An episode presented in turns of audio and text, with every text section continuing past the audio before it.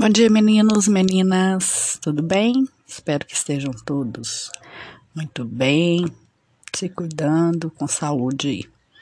Vamos continuar a falar de cordel e hoje a gente vai falar um pouquinho da xilogravura, que a gente vai fazer uma atividade prática na próxima aula.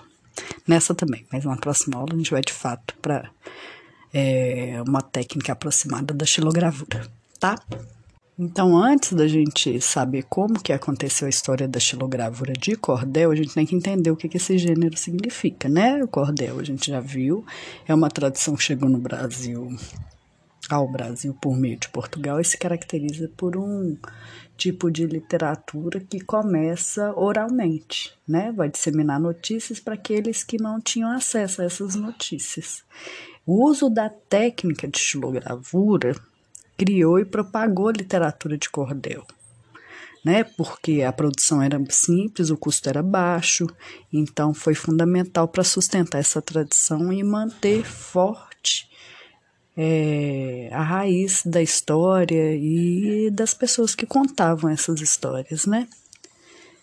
Na sua origem, a literatura de cordel não está atrelada a um gênero literário único, né? Essa expressão, na verdade, ficou assim, é, conhecida dessa maneira, devido à forma como os escritos eram expostos ao público, né? E por isso, porque os livrinhos, né, os livretos eram pendurados em cordas barbantes, né, ou cordel que a gente chama, como roupas em um varal, fazia um varal com livrinhos. Então, por isso que tem esse nome de cordel, né, de cordão. Com uma tradição que já marca mais de 100 anos, essa literatura de cordel em xilogravura foi reconhecida como patrimônio cultural e material brasileiro pelo IFAM. Né, isso foi um, uma decisão unânime de todos os membros do conselho lá, né? E, poetas, desenhistas, ilustradores, artistas visuais e gravadores, né, vendedores de, de livros comemoraram essa, essa conquista, né? Porque além de ser um forte elemento cultural, ele representa o sustento de muitos brasileiros. E apesar de ter origem no norte e no nordeste, a literatura de cordel se propagou pelo mundo todo, tá? Graças a essa migração interna.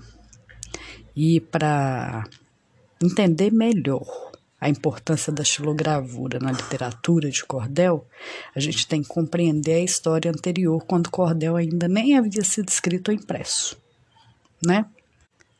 E vocês já viram. E a importância da xilogravura na, na literatura de cordel, alguém imagina aí, né? De, de uma maneira muito simples, a xilogravura é uma técnica em que o artista entalha a madeira, como se fosse cava, esculpe, pinta as partes que estão elevadas, né? Quando a gente cava a parte que não é cavada, a parte que fica lisinha, ela é pintada.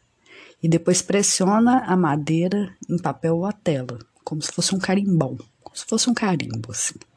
Trata-se de um método, quase rudimentar de reprodução de imagens e textos, e essa sua característica foi fundamental para sua aplicação como técnica de impressão.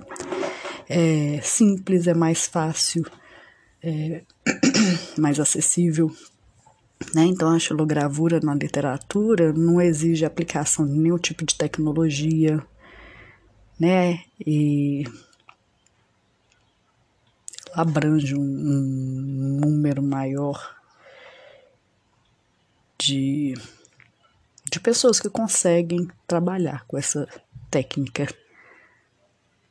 E essa tradição só surgiu e se fortaleceu porque, em uma realidade de seca, muita seca no Nordeste, pobreza vivida nessas regiões, uma técnica mais cara e sofisticada não ia ter jeito de ser adotada.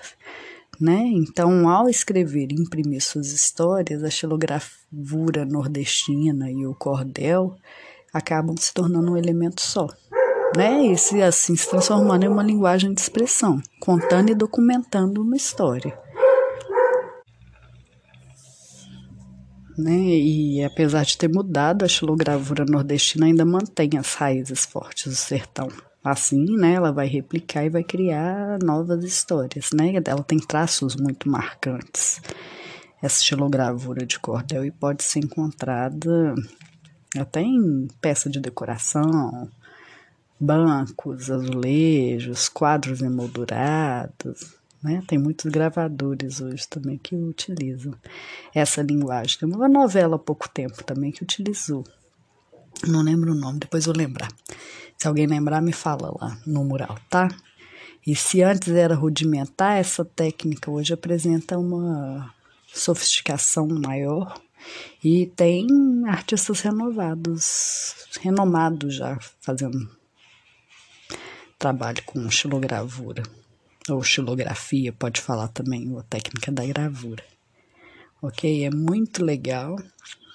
Quem se interessar, não dá para a gente fazer com a madeira, porque os, as goivas, que são os instrumentos que a gente faz o entalhe na madeira, são altamente cortantes. É muito perigoso se não souber bem a técnica, cortar o dedo. Até sabendo a técnica, a gente corta o dedo, mas se não souber, é muito perigoso. Então, nós vamos fazer na próxima aula uma variação, que é a, é a isogravura, que é com o isopor, tá? Que eu pedi, fiz uma listinha aí que eu pedi um material para que vocês, a partir do esboço que farão hoje para ilustração do texto que vocês escolheram no cordel, na aula que vem a gente vai fazer a prática mesmo. Vocês vão fazer as impressões, as várias impressões da gravura de vocês, tá bom? Um beijo grande, fiquem com Deus. Tchau.